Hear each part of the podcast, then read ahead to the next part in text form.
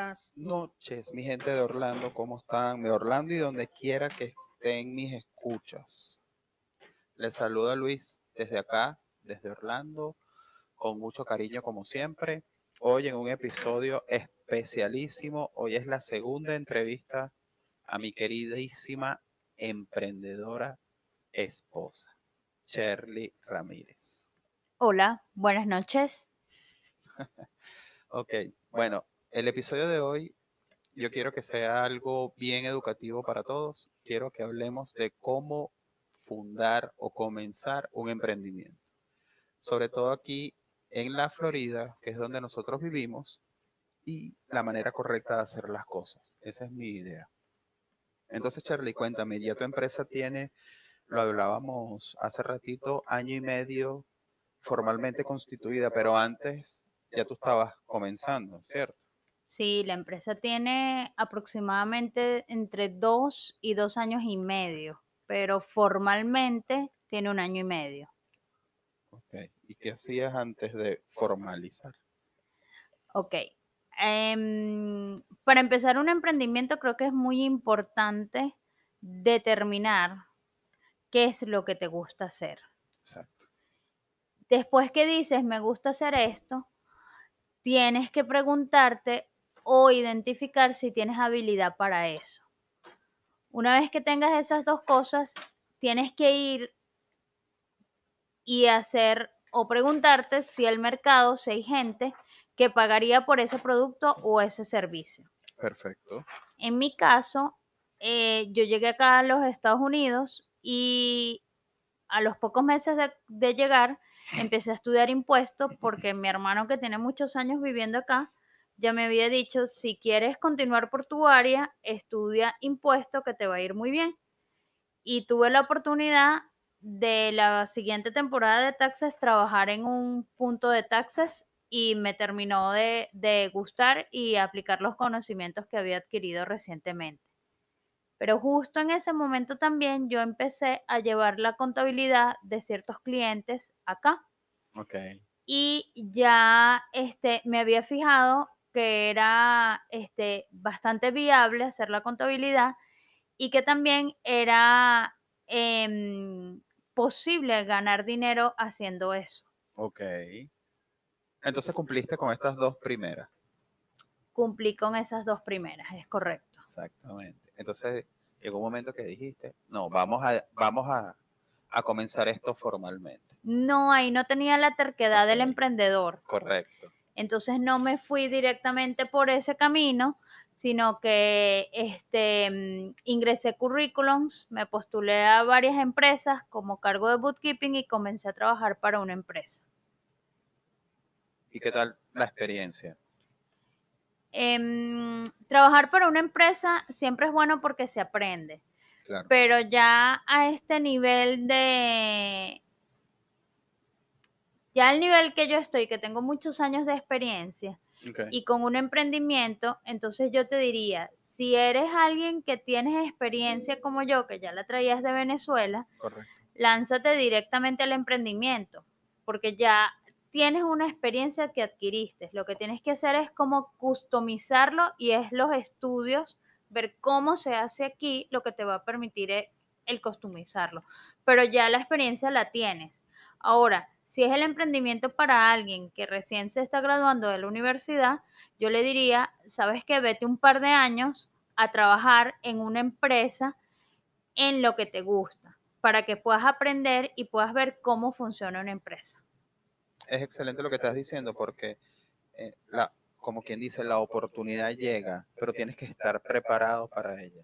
Es correcto. Entonces, tienes que prepararte, tienes que estudiar, bien sea estudiando, metiéndote en cursos o, como tú dices, empleándote con alguien que tiene más experiencia que tú. Eso también es entrenamiento, eso también te sirve para aprender. Em, bueno, particularmente y por experiencia, em, la experiencia definitivamente la tienes que trabajar. O sea, tienes que adquirir experiencia trabajando. La experiencia no la puedes adquirir de los libros. Del aire, exacto. O sea, yo tuve un compañero de trabajo que era muy bueno a nivel de conocimiento, pero él no le gustaba trabajar con nadie. Entonces, más o menos, ¿qué hacías trabajando en una oficina? Vete a tu casa a trabajar solo. Correcto. Y eso era un problema porque en las oficinas los trabajos son en equipo. Correcto. Entonces nadie quería trabajar con él, nadie lo soportaba porque era muy inteligente, pero tenía problemas para socializar, Socializar. y trabajar en equipo. Correcto. Entonces, si tú eres una persona que de repente no tiene, no te, no tienes la facilidad para socializar o no sabes trabajar en equipo y te vas a trabajar en una empresa, te va a tocar aprenderlo. Y ahí tienes la experiencia. Y esa experiencia no te la puede dar un libro. Claro que no. Tienes que hacerlo. Ok. Entonces, a ver, haciendo un recuento rapidito. Encontraste lo que te gusta, ya sabes que te pagarían por eso, te preparaste aún más y te sigues preparando porque la semana que viene vas a seguir preparándote, ¿correcto? Sí, la semana que viene participo en el fórum del IRX. Correcto. Tres días, ¿no? Tres días, mucho estudio, totalmente en inglés, Ok. pero súper, súper interesante. Estás contenta, eso me gusta. Te preparas y logras tener algo de experiencia. Luego de que ya decides y dices, oye, mira, yo creo que ya es hora de formalizar, luego de que ya pasaste todo esto y tú dices, no, mira, yo voy a hacer mi cosa sola, no porque no sepa trabajar en equipo, sino porque me gusta lo que estoy haciendo y quiero hacerlo sola, vamos a formalizar esto. ¿Qué pasó ahí? Bueno, ¿Cómo fue la experiencia El hecho de- formalizar? el hecho de que crees tu empresa o te vayas sola tiene otros beneficios, pero voy a esperar que me invites a otro de estos podcasts para que hablemos de los beneficios de hacer un emprendimiento. Ok, Em, mi emprendimiento particularmente fue como de un, forma inconsciente. ¿Por qué? Se supone que tú después que tienes todos estos puntos que ya hemos hablado, deberías hacer un plan de negocio. En el plan de negocio tú vas a plasmar los objetivos que quieres en todos los niveles.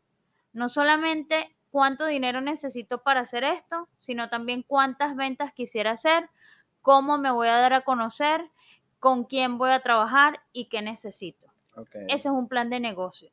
En mi caso, eh, ya yo había empezado a llevar la contabilidad de los clientes, ya yo había empezado a tener ingresos, pero no había registrado la empresa, no tenía un nombre, no tenía un logo, Correcto. el nombre era el mío, Charlie Ramírez. Cuando yo decido, bueno, sí, yo ya no quiero trabajar para más nadie, yo me quiero ir por, por este camino, nos sentamos a, a buscar un logo.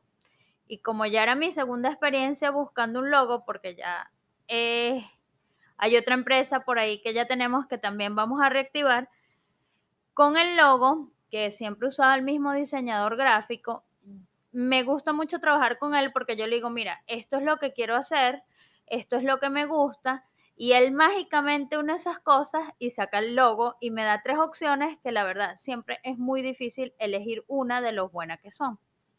Qué bueno. Conseguimos el logo, con eso también ya teníamos el nombre, contratamos a otras personas para hacer las redes sociales, hicimos las redes sociales.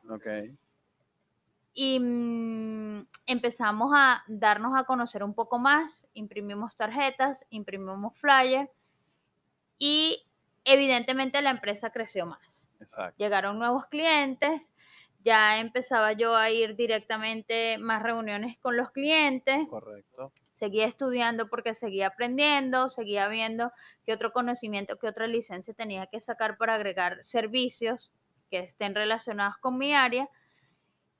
Y así poco a poco ya la empresa ha ido creciendo más.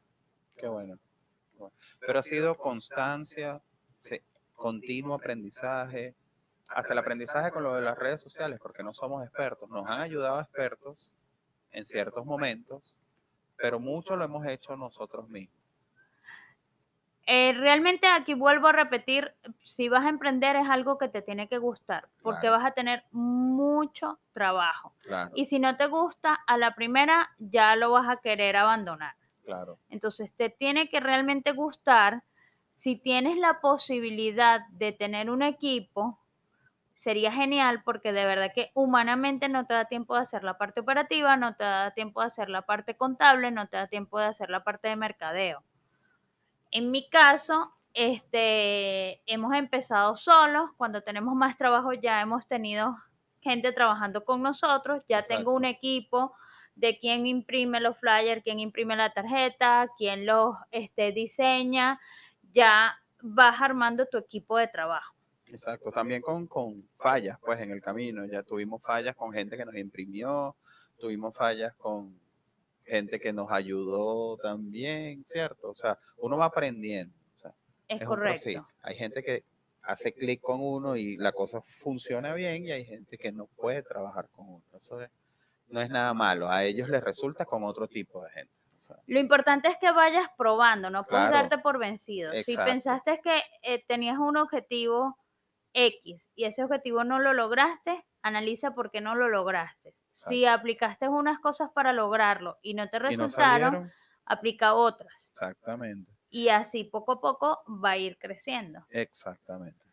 Para formalizar las empresas en el estado de la Florida es con Zombix. Con el Zombix, correcto. Con el Zombix. Ahí tienes que registrar la empresa, ahí te van a generar un documento que dice que ya tienes la, la empresa, ya está en el estado de la Florida. Una vez que verifiques que el nombre que quieres no está, ocupado, Después que tienes ese documento, tienes que con el IRX hacer el EIN number. El EIN number es como decir el Social Security de la empresa. Correcto. Y una vez que tengas esos dos documentos, tienes que aperturar una cuenta bancaria a nombre de la empresa.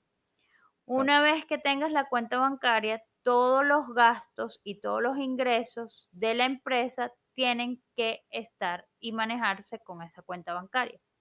Ok.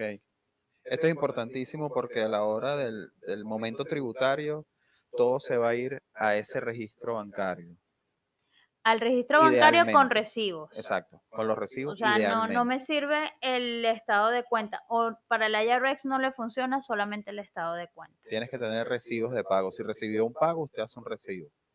¿Por qué tienes que tener los recibos de los gastos? Porque los gastos, hay ciertos gastos relacionados al negocio que son deducibles. ¿Eso qué quiere decir?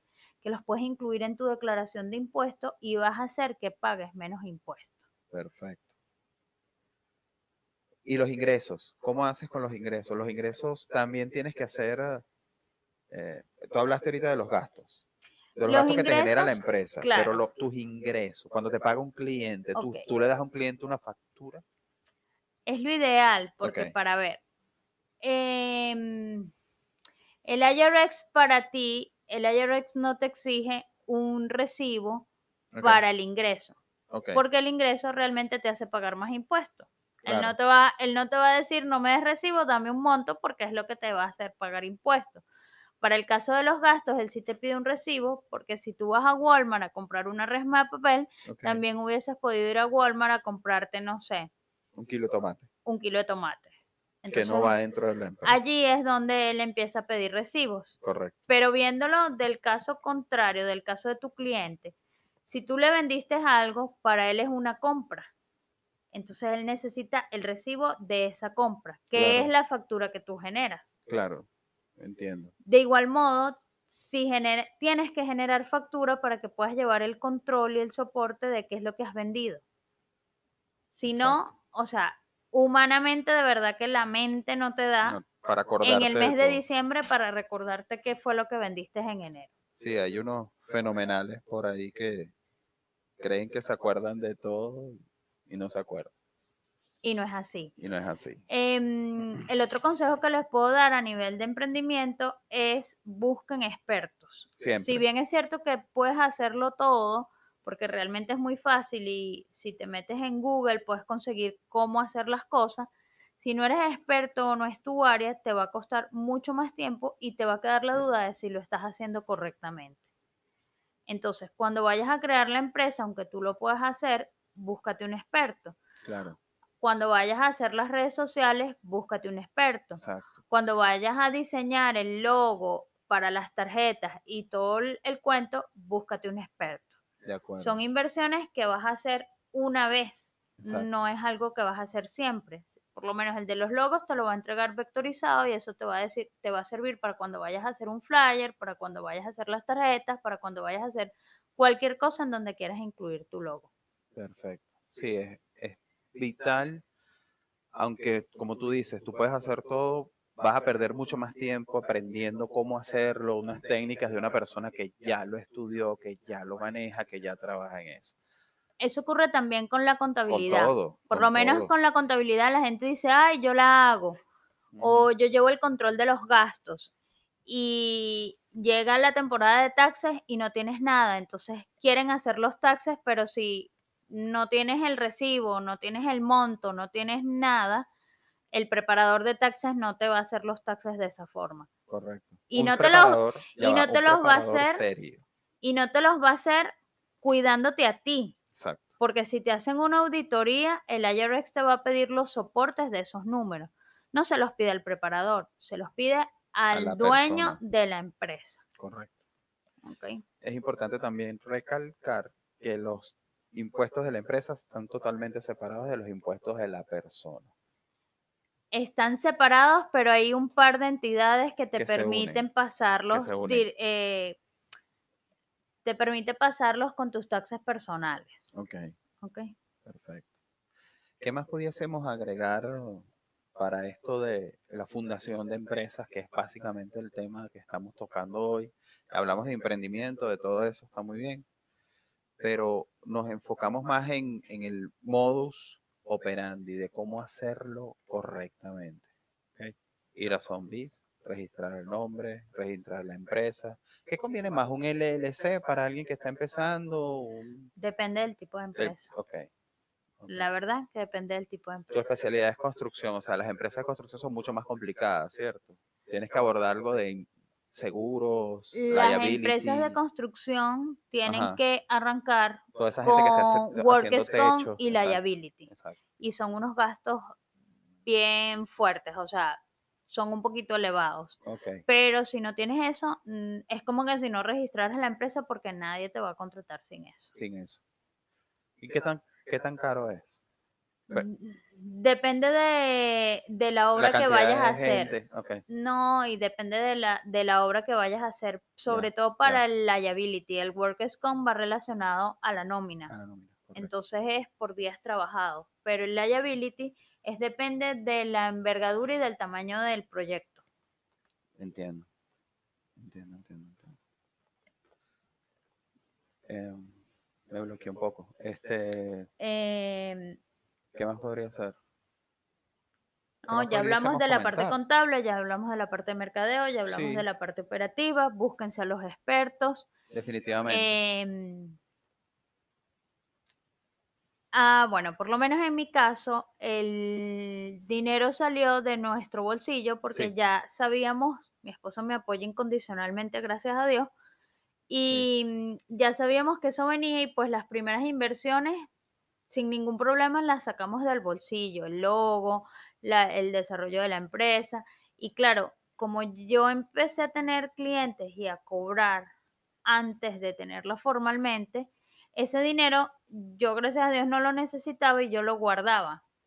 Inmediatamente no lo necesité, pero poco a poco se iban generando gastos relacionados a la empresa y fue muy bueno haber hecho que mi primer ingreso lo metí en la misma empresa. No me lo comí, como Exacto. suele suceder. O mucha gente piensa, bueno, tengo una empresa, entonces todo lo que entra es para mí y voy y me lo gasto. Y no piensan en el mañana. Correcto. En el mañana en el sentido que, bueno, si quieres incrementar las ventas y tienes que sacar unos flyers especial, ¿de dónde va a salir el dinero de los flyers? Mm, Las empresas cuando tienes el emprendimiento, todo lo que entra no quiere decir que te lo vas a agarrar o que la vas a desangrar. Exacto. O sea, la empresa es una persona jurídica Correcto. y como una persona ella nace, crece y se desarrolla o se debería desarrollar. Entonces, si tú no dejas que ella crezca, nunca vas a alcanzar los objetivos que quieres. Correcto. Este, no, y es eso, que yo leí en algún lugar que el retorno real de tu emprendimiento comienza como a los tres años. O sea, tú siempre tienes que estar reinvirtiéndole, bien sea en redes sociales, bien sea... El retorno de la inversión es Sí, muy bueno. diferente. Si tú de repente vas a montar un restaurante que necesitas un local, una cocina industrial, unas mesas, todo un proceso, esa inversión, el retorno se supone que lo vas a, lo vas a, mm, a recibir de nuevo Ajá, en 3, 5 años. De 3 a 5 años. Si estamos hablando de una empresa como es mi caso, que es servicio, es más fácil porque la inversión es muy bajita. Exacto. Entonces es más fácil poder invertir en cosas a la medida que vayas necesitando. Ya nosotros por lo menos hemos invertido en muchas impresoras. sí. Tenemos, actualmente tres. Estamos montando un centro de impresión aquí. Y ya, ya salimos de una. Eh, ya este año adquirimos la segunda computadora. Correcto. Eh, tenemos estimado o así quisiéramos adquirir una tercera para tener dos en la temporada de taxes. Correcto. En material de oficina siempre estamos al día, aprovechamos los back to school, que los precios son súper buenos, entonces ahí aprovechamos de, de, ver qué nos hace falta y si está en la, en la oferta. Exacto. Pero, em, no, no, no, no, pero, todo eso, todo eso es real. Este, em, entonces, yo creo que el mindset, o, o sea, toda esta gente también hablando ahora de los, de los gurús de los emprendimientos, de la gente que lo que hace es trabajarle al emprendedor autoestima, paciencia. Es importantísimo también buscar ese tipo de conocimiento porque la gente es muy propensa a abandonar. En lo que al año la empresa no me está dando lo que yo esperaba, ya no sigo. En lo que a los seis meses, ya no sigo. Cuando estamos hablando de tres a cinco años. Sí, ¿Cómo haces para.? O sea, tienes que tener la mente bien fuerte para pasar ese primer año y seguir. O sea, y tú decir, sí, señor, a los tres años, esto va a seguir. Yo. Es empeño. Por casualidad, conseguí a alguien con el que me quedé muy pegado, ya me leí hasta su libro. Se llama Tito Galvez. Y él me hizo ver algo que de verdad que yo no lo había visto. Uno cuando tiene un emprendimiento, siempre quiere tener el, inconscientemente quieres tener el control de todo, o crees que todo lo puedes hacer. Entonces eres el que lleva la contabilidad, eres el de la parte operativa, eres el de la parte de mercadeo y así te mantienes por muchos años. Y no te das cuenta que si tú te sales de ser todero, bien sea porque te buscas un empleado que haga tu parte, tú siempre vas a ser especialista en algo que tiene que ver con la empresa, porque si no, difícilmente lo montarías. Correcto. O sea, por lo menos en mi empresa, yo hago mercadeo, yo hago la parte operativa, yo visito a los clientes y hago la contabilidad de la empresa. Si me pusieras a elegir con qué me quedo, tendría que supervisar la parte operativa porque el conocimiento lo tengo yo. Claro pudiese entregar la parte de mercadeo, aunque el hecho de que la entregues no significa que dejas que un tercero lo haga porque el conocimiento lo sigo teniendo yo y tienes que plasmar contenido. Correcto.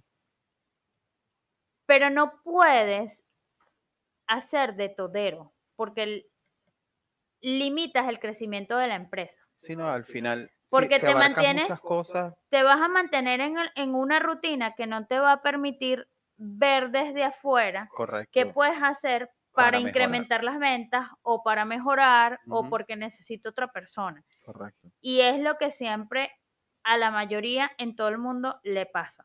Sí, es un tema de ego también. Me, me cuesta soltar. Este es mi niño, esta es mi empresa. ¿Cómo hago yo para delegar esto? Eh, debe ser bien difícil, o sea. Sí, no, evidentemente. Porque tú le estás poniendo todo tu empeño, tus horas de sueño, todo. Claro, pero entonces... Y va a llegar un tercero a... Sí, pero es que revientan porque se hace difícil mantener el estilo de vida. Hay personas que se levantan a las 4 de la mañana y terminan a las 8 de la noche y todo el día ha sido metido en su trabajo. Entonces, querías una libertad financiera y eres más esclavo. Es como que él siempre dice, haces una empresa para comprarte un empleo. O sea, eres un empleado más. Entonces, esa mentalidad hay que cambiarla. Claro. No significa que no estás trabajando, evidentemente sí estás trabajando, pero eres más productivo de repente en el área donde mejor eres. Sí, pero yo creo que para uno que está comenzando con la primera empresa, tú dices, bueno, coño, estoy aprendiendo aquí, ¿no? Pero entonces ya la gente que ha hecho una, dos, tres, ya sabe, a la segunda, tercera, tengo esta idea, me voy a buscar a este que hace esto, a este que hace esto, y comienza lo que es el micromanagement, ¿no? Yo empiezo a manejar a todo el mundo. Mm, Bueno, yo difiero un poco de lo que tú dices, porque ¿No? hay gente que ha montado su primera empresa y le ha ido muy bien. y- Simplemente han tenido visión. Exacto, O sea, muy bien. si te quedas en el todero, no vas a poder ver. Tienes que a veces como salirte, como que si no pertenecieras a la empresa para que puedas tener una visión más panorámica y poder decir que puedo mejorar o esto no me está funcionando bien. Undercover boss. En el caso de alguien que está trabajando y que, bueno, Exacto. evidentemente no puede meterse al emprendimiento 100%, mi consejo es ve haciendo cosas poco a poco. Ok. Pero claro, para hacer cosas poco a poco y veas que tiene diferencia, tienes que tener disciplina. Si tú vas a decir los sábados se lo voy a dedicar a mi emprendimiento, es que todos los sábados se lo vas a dedicar al emprendimiento. Porque si dices, ah, bueno, sí, mis tiempos libres se lo voy a dedicar al emprendimiento, lo vas a tener en mil años. Exactamente. Pero si tu deseo es, yo tengo que poner a funcionar mi emprendimiento para que tan pronto sea posible, yo renuncio a mi trabajo, es otra cosa. Es como que la forma idónea, de hecho también inconscientemente me pasó. Antes de yo Recuerdo eso. salir de la oficina, ya yo tenía mis clientes y ya me estaba yendo súper bien. Y yo le decía a mi esposo, "Mm, en cualquier momento renuncio Ujú, y me meto de lleno con los clientes. Y fue lo que realmente sucedió. Gracias a Dios. Pero muchas veces salí a trabajar un sábado, me reunía con clientes un domingo, porque era el tiempo que yo podía hacerlo. No, y sigue pasando, ¿por qué no? Tienes de lunes a domingo. O sea, yo creo que cuando cambia tu, fo- for- tu mindset, tu, tu mente, ya tú no, como puse en estos días en mis redes sociales, tú no estás esperando el viernes. El viernes es un día más. O sea, no es el desahogo de una semana fastidiosa, ¿qué tal? O no odias el lunes, ah, ya va a comenzar otra semana fastidiosa. No, to- todos los días, cuando estás emprendiendo y te gusta lo que haces, todos los días son un día más. Sí, eso es cierto, pero en esta sociedad, en esta economía, yo trato de cuidarme. Al principio sí, trabajábamos de lunes a domingo. Correcto. A, par- a principios de este año em, tuve una experiencia familiar muy cercana y yo decía, ¿qué, ¿qué me quiere mostrar Dios y el universo con esto? Y mi aprendizaje es que tienes que Que descansar. descansar. Entonces yo dije, yo trabajo de lunes a viernes. Y de lunes a viernes, aunque trabajo acá en casa, soy de verdad bien disciplinada. Eso me lo ha dado la experiencia que ya he tenido en trabajando en organizaciones y en transnacionales. Y mm, yo me dije, no trabajo, trabajo de lunes a viernes.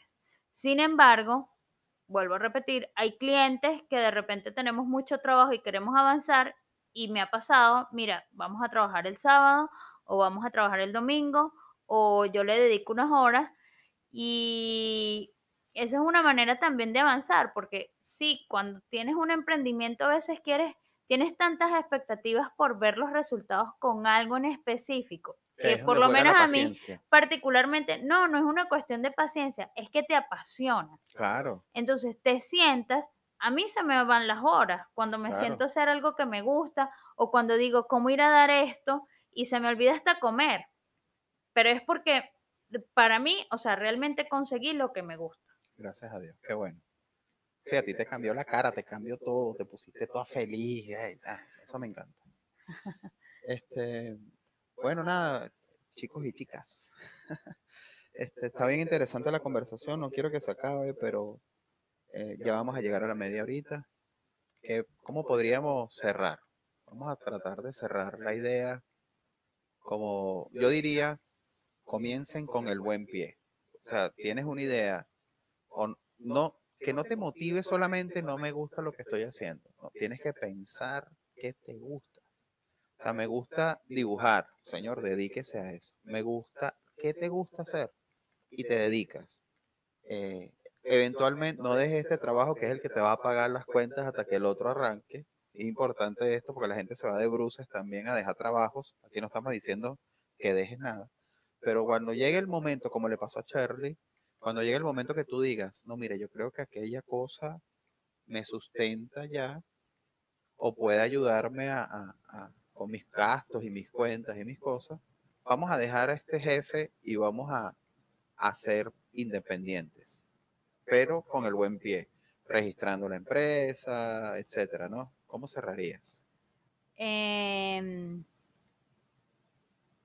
cerraría con que lo más importante es que tienes que hacer lo que te gusta. Una vez que tú identifiques qué es lo que te gusta, si alguien te puede pagar por eso, ya lo demás viene solo.